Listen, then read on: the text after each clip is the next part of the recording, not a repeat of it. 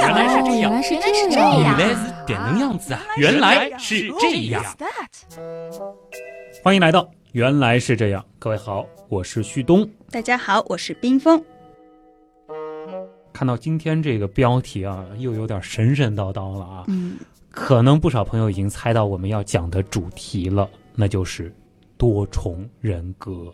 而且，我相信对于很多人来说，多重人格真的是一个非常神秘又非常有吸引力的存在。包括很多的影视作品都会反映这种独特的，可以理解为是精神疾病，或者说是一种障碍。而在现实生活当中呢，我们好像又很难真的遇到这样子的人，甚至有很多人会觉得这个到底是不是真实存在着的一种疾病呢？其实我一开始在看到电影里面这种设定的时候，嗯我会觉得可能是编剧脑洞大开想出来的，在我完全不了解的时候，后来发现，哎，很多电影都有这个梗。嗯，后来去了解，还真的是有这样的一种病，可能正是因为大家谁都没有见过，所以就是对它充满了好奇。哎，但不管怎么说啊，在一个身体当中住了很多的人格，甚至有的，比如说旭东的身体里有一个三岁的小女孩，又有一个七十岁的老爷爷，还有一个主人格，就是大家现在听到的这个旭东，会觉得特别的不可思议哎。你是三岁附体吗？今天就和大家好好的来聊一聊多重人格，或者说所谓的人格分裂到底是什么。严格来说啊，多重人格或者人格分裂，它都不是一个现在来说专业的叫法，因为现在它的官方名称是叫分离性身份障碍。哦，这个划重点，分离性身份障碍，好像有个英文缩写叫 DID。DID 对这个比较好记一点。哎 那 DID 它的英文全称就是 Dissociative Identity Disorder、啊 DID。那 Dissociative 它其实是有一个游离、分离的这个意思。嗯，然后 identity 就是我们身份的一种统一的感觉、嗯 d i s o r d e r 当然就是一种错乱啊 disorder 大家相对会熟悉一点，好像很多的这个障碍啊什么用的都是都是这个词。disorder 所以 DID 它实际上就是一个个体分离出了好几个身份，然后不同的身份之间它又无法统一起来。对，或者我们可以说它是一种身份的瓦解，嗯，就是本来应该是整合到一起的东西，然后它被打散了。那这里有一个比较有意思的地方，就是最开始啊，它这个病呢不是叫这个名字的，嗯它就是叫多重人格障碍，就是大家比较啊熟悉的这个名字。那为什么要改呢？对，是在一九九四年之后，美国心理学会它把这个名字改成了 DID。嗯，因为我们现在对于精神疾病的诊断依据，就是来自于美国心理学会它编的一个美国心理疾病诊断标准。那在这个标准里面呢，它会根据最新的研究去不断的修订。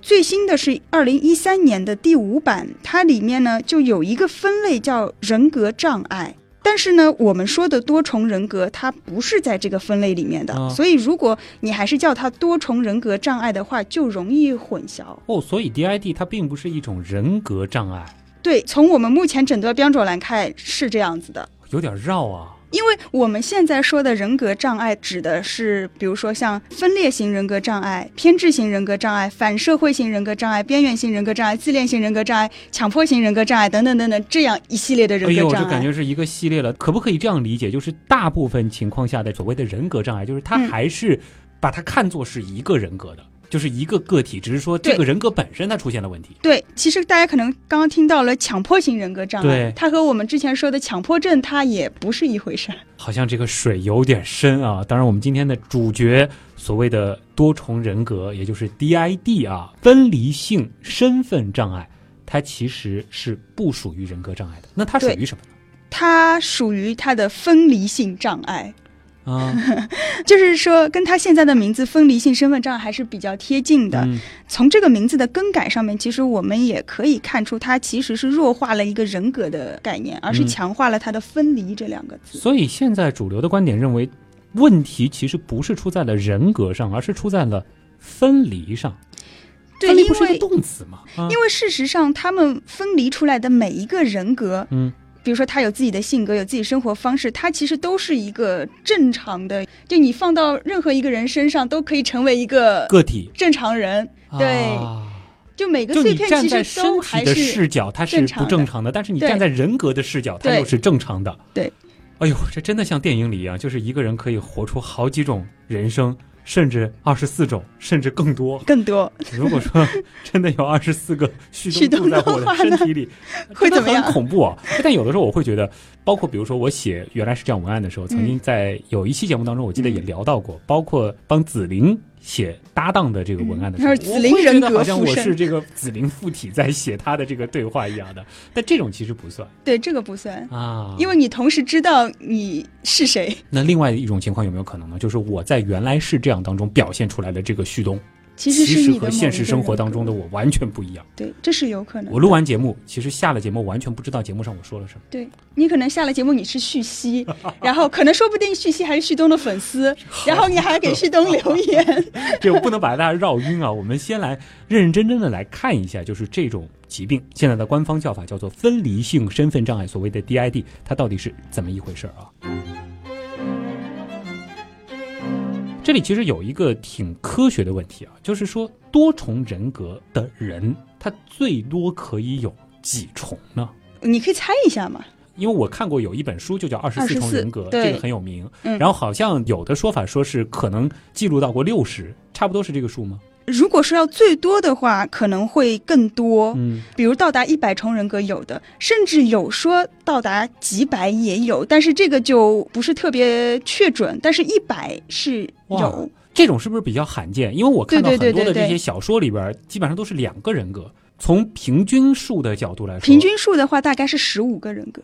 但是这个里面其实有一个什么是完整人格的概念，啊就是说，虽然它可以有十五重甚至一百重人格，但是嗯并不是说它的每一个人格都是完整的。这个完整的人格，就是说它是拥有自己的行为方式，嗯也有自己的语音语调啊、身体姿态啊，这些都是和其他人格不一样的。嗯，但是大多数情况下，很多的人格之间，他们的差别可能只是少数几个特征的不同。那这个其实就不能算是分离出一个完整的人格。假设啊，我是一个 DID 患者，嗯，然后我说我的身体里还有一个三十岁的旭东，我现在是三十一岁的旭东，这种就不算很完整的人格是吗？那得看，比如说他的说话方式和现在的旭东一样吗？他的思考方式、行为模式是不是一样？嗯，如果大部分还是比较接近的，只是说我认为我的年龄不一样了，嗯或者我的身份不一样了，这个就不算是完整的分离出来。就我认为我是黑暗旭东，我认为我是什么友善旭东，就包括不算不同的人格，他的过去经历都是不一样的。哦。所以分离人格它还分分的彻底和分的不彻底的。对。你前面说到语音语调啊，我看到过一些文章，就说某个人他比如说遭遇了车祸，或者说是一些重大的突发事件，嗯，之后呢，忽然会流利的说外语了。哦，有，这个是真的吗？觉得特别不可思议。嗯、对我看到过这种报道啊，啊这种文章的，我也很难 说是不是真的，因为我没有见过嘛。但是理论上来说，只要是和身份认同相关的元素。不仅仅是我们知道什么姓名啊、年龄啊、性别这些，它甚至是语言啊、口音啊、笔记或者性取向，哦这些都是可以在不同的人格下面自成一体的。啊，就我甚至还看到有文献说，他的面部的皱纹，包括身体的残疾都可以不一样。连物理信息都可以改变，这个有点扯吧？我觉得这个面部皱纹的改变可能是一些细纹之类的。嗯我觉得如果一下子从一个满脸皱纹，然后一下子皮肤特别光滑，这个变起来太恐怖了。对，而且我还在一些报告当中看到，就是有百分之三十七的病例当中是发生了惯用手的改变，哦就是原本在一个人格里面，他可能是右利手的，但是转换人格之后，他变成左撇子了。就感觉除了身高体重这种东西没法变以外，就其他的都可以变啊，完全就是变成了长得比较像的两个人了。对如果分的比较彻底的话，是能很明显的感觉到不同的。对，语言这个，我先打个大大的问号比如说，一个从来没有接触过英语的中国人出了个车祸，直接开始说流利的英语，如果这个案例确实存在，嗯。那我觉得甚至可以去颠覆整个语言学的发展了。这种病例？有些解释说，可能他们平时也不是说完全没有接触过这种语言，啊肯定是比如说在新闻里啊，或者在什么地方听到过的。嗯一定是要有一个输入的，不对可能对对对对凭空发生，对吧？对，因为我在想，如果是口音，有可能，比如说我原来是现在这样的一个说话的方式，嗯这有一天我忽然遭遇了什么创伤，然后我开始说，比如说东北话啊、四川话啊，这个因为平时可能有一些朋友或者是一些影视作品里边耳濡目染了这样子的一种方言，有可能能够改变我的口音，但是你说直接切换语言，有没有可能他其实就是有另一个人格，就是会这些语言的？他自己偷偷去学了，就是他本身就是，比如说 DID，他是有两个人格的，他的主人格可能并不知道另外一个人格会这个语言，但是出了车祸之后，可能哦，切换到了那个人格，他就突然会说了。就是主人格在睡觉，他以为自己在睡觉，另外一个人格偷偷的在网上 苦练另一个语言嘛，这个越聊越越觉得有点不可思议了啊。我们回到大家看的比较多的关于所谓 DID 的一些案例，好像是一些影视作品，对对对对对包括很。多小说、漫画都喜欢画这种。对我之前就是看过一部韩剧，就是嗯叫《海德哲基尔与我》，嗯这个里面就是玄彬演的那个角色就是双重人格嘛，然后剧情还很复杂，还三角恋，就是男主的 A 人格喜欢这个女主，然后女主喜欢的是男主的 B 人格。结果 当然，最终女主发现 A、B 其实是同一个人，然后在爱的感化下，A、B 两个人格合二为一了。啊剧情倒非常的韩剧啊，但是如果说换到美式的这种影视作品的话，《禁闭岛》暗黑系搏击俱乐部，嗯这个就很多了啊。对好像这个通常不是杀人狂，就是变态啊那种什么的，对，对。所以大家其实会有这样一个错觉，就是分裂出来的人格好像会容易走极端。从科学上来说，是不是这样？嗯，就是它会比较的单一。嗯当然，你也可以说这个单一就是一种极端的表现，但是它不一定是我们理解可能是暴力的那种极端。嗯，它比如说可以是一个超级善良的，就像那个韩剧里面那个他分裂出来的就是一个超级暖男。嗯，然后他也可能是非常狡猾的、非常小气的，或者非常胆小的。会都有可能这些人格有一点点像我们所谓正常人的某一种不同面特质的极端化。对，就是相当于你正常人人格是完整的，嗯，但是它碎裂开来了，然后每个碎片它都变成了一个单一的人格。对，因为不可否认，其实我们每个人都是多面的嘛，好像也会存在着不同的一些特质。但你不能说我自己就是一个百分百善良的人，但是嗯在 DID 患者当中，他有一个人格就有可能是这样的百分百。对的，那不同人格之间，他们会知道对方的存在，甚至会互相伤害吗？其实，在很多的影视作品当中，对这个东西的描写会那电影里面是 A 人格杀了 B 人格，对会有截然不同的描绘。有的好像说是在身体里面，大家彼此知道对方的存在；嗯，有的是醒来之后才发现，原来可能有另外一个人格在自己的身上。对现在大多数的理论上面是认为，绝大多数的 DID 患者是不知道自己有多重人格的，因为每一个人格它都是交替的去掌管这个身体，不会在同一时间出现两个人格，嗯所以他们是错开的。所以理论上他们应该是互相不认识的，并且他们的记忆应该也是不共享的。哦，但是呢，可以借助一些外部的手段，比如说录像或者是写日记，他们有可能会逐渐发现另外一个人格。二十四重人格，对这本书，它的作者 Cameron West，他就是一个 DID 患者，同时他比较有趣，他也是心理学博士，嗯，所以他的毕业论文写的就是他自己的这个病。他是说呢，他时而会变成一个成年的男子，时而是一个幼年的男童，嗯时而是青春期的少女，甚至还有不会说话的原始人等等。这些人呢是分享了同一具身体。但他们说话的声音、动作、神态都是截然不同的，而他自己呢，也是没有办法控制在他们之间的转换，甚至他一开始都没有意识到自己是一名 DID 患者，只是觉得好像我的记忆不是很连贯。嗯，那么是在后来慢慢的治疗过程当中，他是逐渐通过了录像啊、笔记，然后知道了另外几个自己的存在。最终呢，他是整合了自己的二十一个人格，而剩下的三个人格是没有得到整合，但是他是学会了和他们和平相处。哇，这简直就是电影的剧情，我感觉比电影脑洞还要大哦！这个里面其实有几个关键点啊，一个呢是不同的人格在各方面的表现都可以是截然不同的。这一点其实前面已经提到了，但是我相信很多人可能都会好奇这一点，就是它的这个转换的过程到底是什么样的？DID 的转换，我们是叫 switch，它其实没有一个我们说看得见的过程，嗯，通常就是在一瞬间就发生了。有的这个我记得漫画里边可能是什么睡一觉啊，或者说是什么撞个头啊、发个烧啊之类的。有，啊然后有的可能还会在转变的过程当中啊，我头好痛啊，啊或者怎么样，这种特别痛苦的这种，其实这个可能是影视化的一种处理，嗯现实生活中它没有这样子的表现。因为他们其实不会意识到自己人格在转换，嗯，就像他们不知道自己有另外一个人格一样。但是呢，的确是会有一个触发，触发，比如说呢，比如说有些电视剧里会有我痛骂这个人，然啊，后触发了他的一个特别觉呃比较得危险强悍的人来临了，格出来了，战斗逃跑反应本来应该来了，结果我是唤起了另外一个人格出来来抵御。对对对对对，我觉得这个可能是跟你最初的，比如说创伤啊什么的，是有关系的。嗯你已经开始剧透到它可能的原因是什么了。这个稍后我们会具体的来聊啊。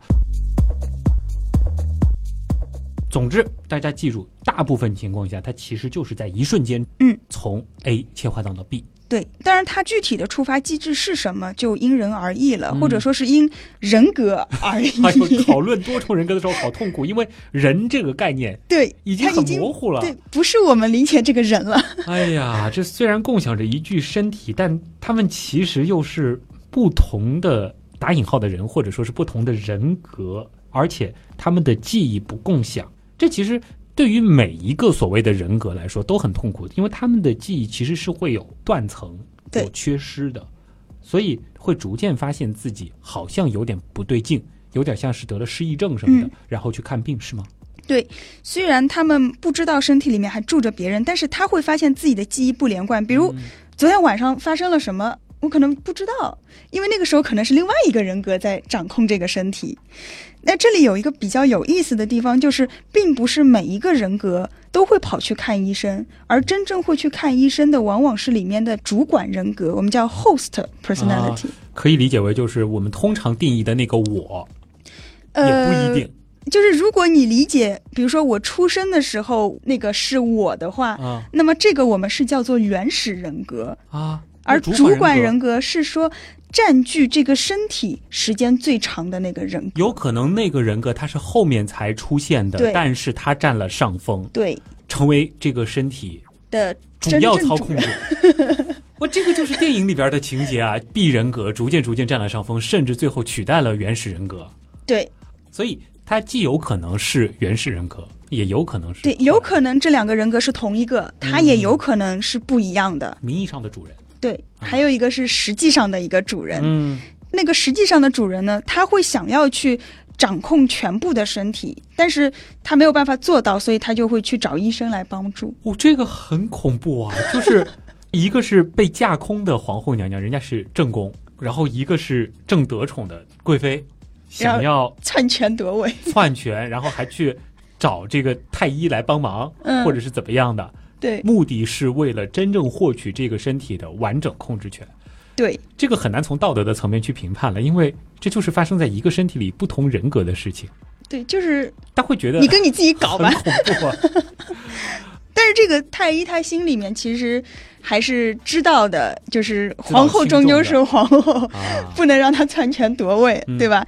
所以他的做法是什么呢？他就是会利用这个贵妃娘娘主观能动性很强嘛，嗯他就会用这个人格去把其他的人格给一个个找出来。嗯，那找的方法就是我们前面类似说到的，像录像啊、笔记啊这些方法，就可以一点一点的摸清楚到底有多少个人格，然后每一个人格它的触发点可能是什么，然后根据这些呢，就可以逐渐还原事情的真相到底是怎么一回事，为什么会变成这个样子？所以从治疗的角度来说，医生还是倾向于去保护原始人格的，对还是有道德的，对。就是后来者终究是后来者，对，哪怕他现在看上去是一个主管。嗯，另一方面就是多重人格的确是有比较合适的治疗体系的，没有说很完整的治疗的方法，就是嗯。会有一些药物治疗，但是药物治疗只是控制你的一些表象，比如说你有暴力倾向，它可以用药物施加。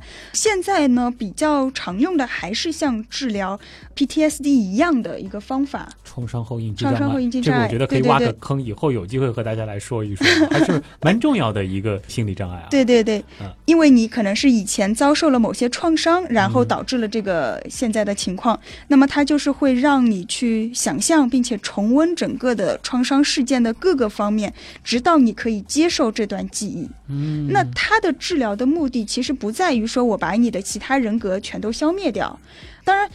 能够把它整合到一起最好了，但是这个整合到一起是非常难的。嗯那所以目前比较有效的做法就是唤起你的原始人格，让它能够一直处于掌控地位就好了。啊，就像前面我们提到的，就是二十四重人格里边那个作者写的，嗯，他是整合了自己的二十一个人格，相当于就是把这二十一个人格对应的这些记忆片段，全部融合到了自己的原始人格身上。但同时还有三个没整合，只是说和他们学会了所谓的和平相处。是的，是的。其实，呃，像我们很多精神疾病里面都是这样，你做不到完全的去消除这些嗯东西，只要能够和平相处，就可以正常生活，这样就达到一个治疗的目的了。就所谓我这个原始人格，我要好好的工作生活，然后我要和比如说我的妻子、孩子和平的相处。对，你别来捣乱，你正常的生活。功能都可以啊达到。比如说某个人格，他要是喜欢打游戏、喜欢吃，你就吃你就玩就行了，别影响我就可以。这就是所谓的和平相处，对对对对对。好有趣啊！因为其实像我们精神疾病里面，很多时候你说正常和不正常，它是没有一个非常明确的分界线的没。错，对，就像我们每个人会抑郁，对不对？嗯但是抑郁到底到了什么程度才是抑郁症呢？嗯它其实就是一个连续的过程我。们经常会把很多事情非黑即白，但事实上，尤其是在心理这个领域，很多东西它不是非黑即白，对，不能说个连续谱。对对对，我、啊我这儿划一条线啊，左边我就是健康的，右边就是抑郁症的。那嗯你这条线到底划在哪儿呢？你划不出这条线。脑洞太大，休息一下。如果听节目不过瘾，大家也可以到咱们的微信订阅号里去逛一逛哦。和节目有关的更多知识干货，每周节目的 BGM 歌单，还有趣味猜题闯关都在那里了。微信订阅号搜索“刀科学”，刀是唠叨的刀。也可以去订阅号里面了解一下我们的新书哦。我们为什么这么臭？我一直有一个小小的疑问啊，就是谈到多重人格的时候，前面我们说到了，它现在是叫 DID，对吧？对对对，就是分离性身份障碍。还有一个我们经常会混淆的概念，就是精神分裂，听上去好像也像是我的精神分裂成了不同的个体，这个是一回事儿吗？嗯，不是一回事儿，就是精神分裂，它其实是产生了一个幻觉，就是在你的相当于外部，它是对外部世界的一种幻觉的产生，而分离性身份障碍是在你的内部人格的一个分裂。哦，所以我这里要更正一下了，就是前面提到搏击俱乐部，嗯，它其实是精精神分裂就是我没有他看到了。一个假想的个体，嗯，始终在边上怂恿他，哦，在那个是跟他交流精神分裂的他的最后是和那个个体打斗，但是事实上旁观者的视角看就是他自己在和自己打，嗯，这应该是精神分裂。对对对，就是这两个人他是同时在同一时间存在的，嗯，这个就不符合分离性身份障碍的一个啊特征。这个一下就说清楚了。所以金币岛是多重人格，对，搏击俱乐部是精神分裂，啊，对，很多影视作品会把他们搞混在一起。淆。普通人其实也很难区分出这样子的一个其实精神分裂有一个特别典型的症状，就是有幻觉、幻听、幻视，啊但是多重人格是没有的。精神分裂，它是不是也不是非黑即白的？当然，就很多人可能都会出现，比如说脑子里有两个小人在对话，嗯，对不对？有的时候其实我在自己思考一些重大决定的时候，可能也会自己和自己对对话，就是 A 自己说服 B 自己啊要这样子，然后反复的说服，然后这个不算病啊，这个不算病啊，那我放心。甚至可能你会听到这个吵架的声音也会有啊，嗯这种，但是这个声音逼真到什么程度，我们认为是精神分裂呢？其实也没有这么一条线。嗯，其实很多精神疾病，它的一个评判标准最关键的一点就是它有没有影响到你的正常生活。嗯，如果你觉得我可以跟他共处没有问题，那就 OK 了。嗯，如果说我从小就觉得我的身边有一个可爱的小天使，嗯，在帮我做各种的决定，在默默的守护着我，我觉得嗯我看得见他，甚至能听到他的说话，但并没有影响我的生活，那就不是病。呃，就和他好好的相处就可以了。如果你对他太依赖了，导致你 产生就哪一天消失了，我抑郁了，我不知所措了，对对对，有可能这就有问问题了。啊。这个刷新了我对于精神疾病判断的基本的认知啊。嗯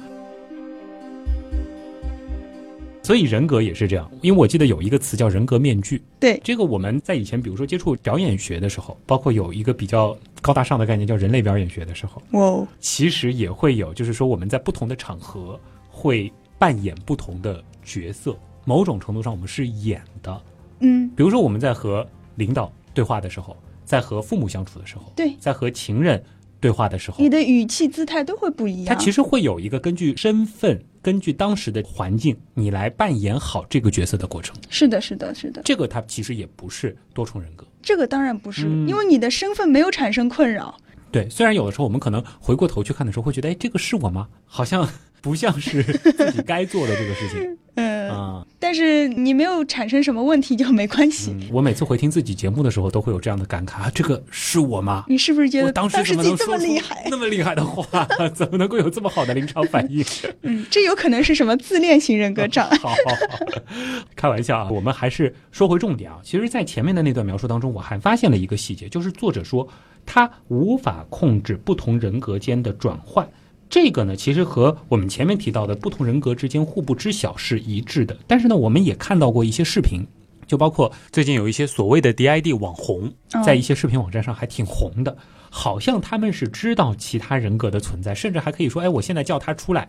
和大家打个招呼，过一会儿就把这个人格给召唤出来了，我会觉得特别的假。就觉得他在演戏，是吧？是嗯，所以就是多重人格到底是不是真的，其实也有很多人怀疑。嗯，就是说，有没有可能他是在表演？这其实是一个挺棘手的问题，因为单纯从表面上来看，你真的是分不出他是不是在演。嗯，因为我相信，如果你找一个专业训练的演员过来，他完全可以，比如说心理设定好一个角色，然后一秒钟就入戏了。我觉得这个不是什么难事，对吧？我是谁？你在哪里？这个地方好奇怪啊！我怎么？你是设定了一个自己什么角色？嗯，我刚刚怎么了？我分心了一下 对你刚刚可能、嗯、另一个人格出现了。啊？有吗？真的有等会儿看一下录音啊，是不是这样？开个玩笑，其实就是说，如果是一个非常厉害的演员，对，完全有可能做到，因为所谓的这个人格，或者说是说我自己身体里住了不同的人，它是一个很主观的东西。嗯我们其实是期待一个客观的、正伪的方法。对，其实真的很难去区分，因为。我来说一个例子吧，就是在 DID 的研究历史上，有一位非常著名的女病人，她也是呃电影《三面夏娃》的原型。那网上呢是有她一九五六年是接受医生访谈时候录制的视频，视频当中医生是说我想和 Eve White，就是她的一个人格说话，她说好的。然后 Eve White 她就出来了，然后呢，她是一个沉默寡言，然后很紧张、很忧伤的这样一个人格。那过了一会儿，医生说：“我想和 Jane 说话，可以吗？”他说：“好的。”然后就变成了 Jane，是一个比较活泼开朗的一个人。所以下面就会有很多人评论说：“这个是演的吧，就不像是真的。就我看完这个视频，我也会有这种演的感觉，光听你描述，我都觉得很假像。像演的，对吧？就比如说，我现在设定好三个人格，你要跟我玩这个游戏，我也可以陪你玩。对，如果说我很用心的去经营这三个人格，我完全可以在每一次跟医生的对话过程当中，我把这些细节全部记录下来。嗯就包括以前我们在学表演的时候会提到，你要做这个人物卡片。你要把他的这个背景写得很真实，你要去设定他的一些偏执的一些习惯，或者说是一些口音，你都可以设定好。对，这个案例到底是真实存在的吗？被确诊了的吗？对这个案例，他是被确诊的，因为他很有名嘛，所以我也查了一下他的资料。他当时确诊多重人格是有一个证据的，是说他在其中的一个人格出现的时候，是表现出了短暂的威胁式。嗯比如说，我们两个眼睛要往边上看的话，都是一起动的，嗯，然后它是会出现一个运动差异，就是动的不一样。这个很难演。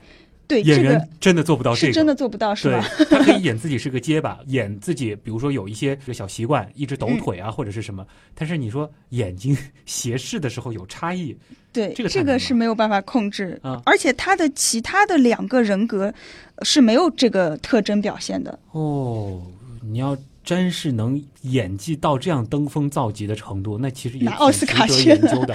所以其实之后也是有研究者做了对照的试验，他们是研究了 DID 患者他们的一个眼部的功能，嗯然后呢，他们也是找了正常的人，让他们去表演这个多重人格，结果就发现 DID 患者他在切换人格之后。他的眼部光学功能，比如说我们的视觉的灵敏度，包括折光率啊、眼部肌肉的平衡等等这些特征发生改变的几率，是正常的模仿表演的四点五倍。哦，嗯，而且这种改变，就是我们说生理上的这种特征改变，其实是很难作假的。是，而且这其实是一个很客观的衡量的方法，的确是可以证伪的。嗯，算是一个比较重要的证据了，就是证明多重人格它的确是存在的了。对，另外呢，还有一个证据，就是说通过 EEG，也就是脑电波，还有 fMRI 功能性核磁共振，都发现了，当病人转换到另外一个人格的时候，他们的大脑功能是发生了改变的。嗯呃，另外呢，也有一些研究者啊，他是说，如果你们要去分辨这个多重人格，它到底是真的还是假装的，因为有时候有的人会为了逃避罪责，嗯，比如说法律的裁判，他会去看到有一些判假例，因为多重人格，结果对免去了，对对对对。比如说一些很严重的所以他有可能会通过表演去装病。对。所以一个就是可能用这些仪器，另外的呢，就是有些人如果他非常急于想要表现自己的这种症状的话，对，那么可能怀疑他是不是装病，因为真正的病人他们会更倾向于掩盖自己的症状。啊，这倒是从心理学的这个角度来提供一个佐证。对对对，啊，是真的还是装的？你刚刚提到就是靠仪器能分辨，嗯那我还真的是放心了。DID 确实是存在的，放心了。嗯我觉嗯，得极有可能是真的存在啊，虽然自己没有这种情况，就很难说是，还是很难相信他真的可以做到。起码就是我们发现了变化的证据。对。那这里还有一些数据，其实可以和大家分享一下，比如说这个男女比例，你觉得是男性容易患 DID 还是女性更容易？我猜是男性，因为很多影视作品其实描绘的都是男性，包括你前面说到的那个二十四重人格的那个作者也是个男的，也是男的。禁闭岛也是男的，对。包括我记得以前有一个很经典的，就是那个 Identity，嗯，中文致命 ID，致命 ID，对对对，也是男的，对但是刚才我说的这个很著名的病人，她是女病人哦。啊，所以呃是男多女多呢？目前的数据显示是女多，并且女性和男性的比例是九比一，哇，女性是男性的九倍。这个是基于案例的，还对是说是大规模调查的？呃，这个是只是基于现在发现的一些案例。所以问题出在了 X 染色体上吗？但也有可能是女性比较愿意去看病，啊，男性可能也不愿意去。对，我们其实只是呈现这个数据，对对对对对，你很难直接说明这个数据它背后的成因嗯到底是什么。是的，是的。嗯，另外还有一个数据是关于年龄的，就是目前的研究是显示 DID 的发病时间一般是在童年大约四岁左右。哦，这个年龄非常小，对对对，呃，但是呢，就像之前说的，他发病之后自己其实不会马上就知道，嗯，所以等到真正意识到有问题，基本上要到七年以后。所以病因基本上是出在小时候的一些，你前面其实一带而过的 PTSD，是不是嗯在小时候遇到了一些创伤，就有可能出现 DID 的情况？现在大部分的调查报告也是显示，DID 患者当中有非常高的比例是在童年的时候遭受到了严重的创伤，嗯，这使得他们就会产生逃避或者是和自己分离的这样一种倾向。这样子的话，真的是和创伤后应激障碍很像。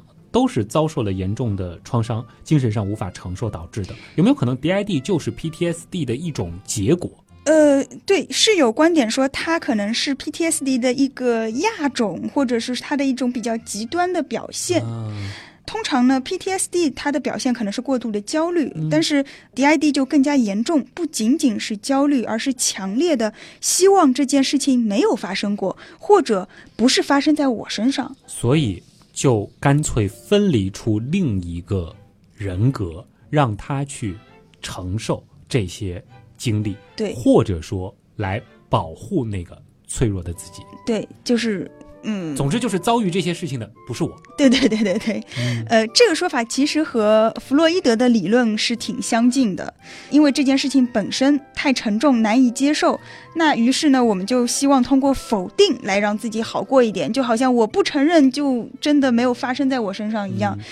但是当这个否定不足以消除恐惧和焦虑，我们就会选择把整个事情压抑到所谓的潜意识当中，从而使它在意识层面上被遗忘掉。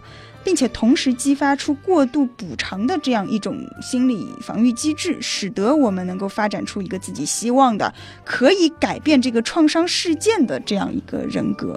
对，因为看了一些文章，包括一些自述自己是 DID 患者的一些视频，好像都会有一些，比如说他可能会分离出一个小朋友，嗯。感觉就是自己受到创伤的那个年纪，嗯。也有会有一个所谓的保护者，对的，好像是那么多人格当中的一个像家长一样的，他在遇到一些危险的时候会通常会有呃像复仇者，嗯。还有拯救者这样的一个人格是比较常出现的。嗯。我有一个问题啊，就是同样遭受到的严重的创伤，为什么有的人得了 PTSD，有的人会出现 DID 的情况？这个有个人因素吧？呃，是有科学家在研究这方面的因素，然后呢，他们是会发现，比较容易受到暗示的人，似乎会有更高的可能性，在遭到创伤之后发展出多重人格。你是说他们可能被别人暗示了？可能是被别人暗示，也可能是被他们自己暗示。哦，因为有研究发现呢，百分之五十的 DID 患者都会说自己清楚的记得在儿时有一个假想的玩伴，而假想玩伴这件事情呢，在之前的研究当中是被认为和容易被暗示是正相关的。小时候的确会有一些同学，明明是一个人在玩，比如说他们会对着墙壁假装打枪，然后还会说“去死吧”，好像对面真的有人在跟他玩儿。嗯，有的时候他还会佯装自己被打中，大叫一声，摇晃两下。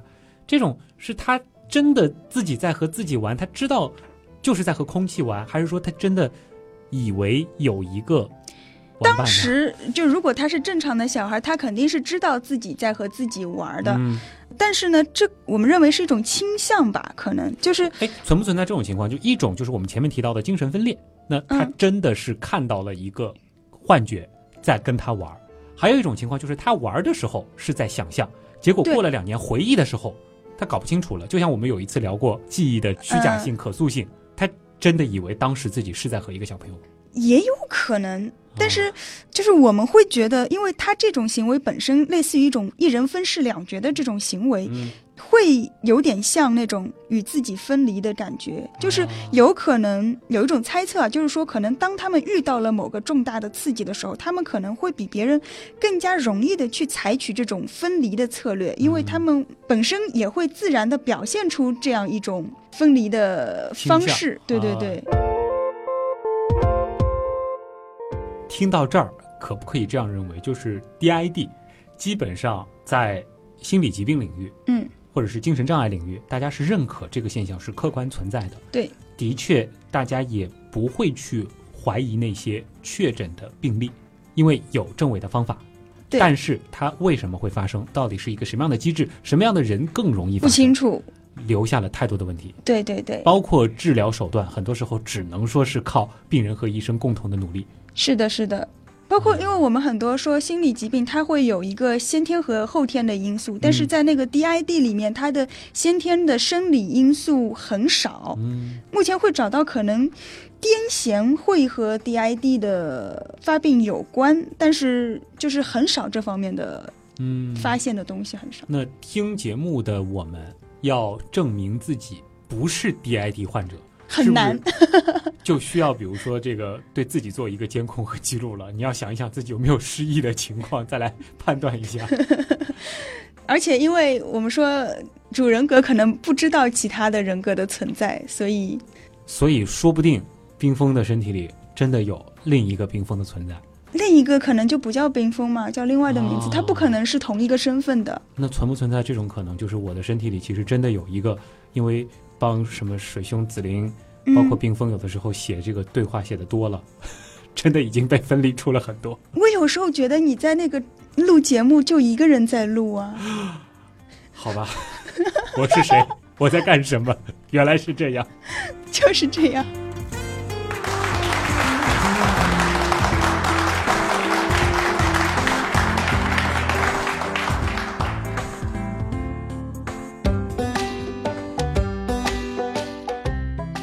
会有一种再次回到当时我是谁的那个迷思里去啊！对，你真的会很好奇，到底什么才是我？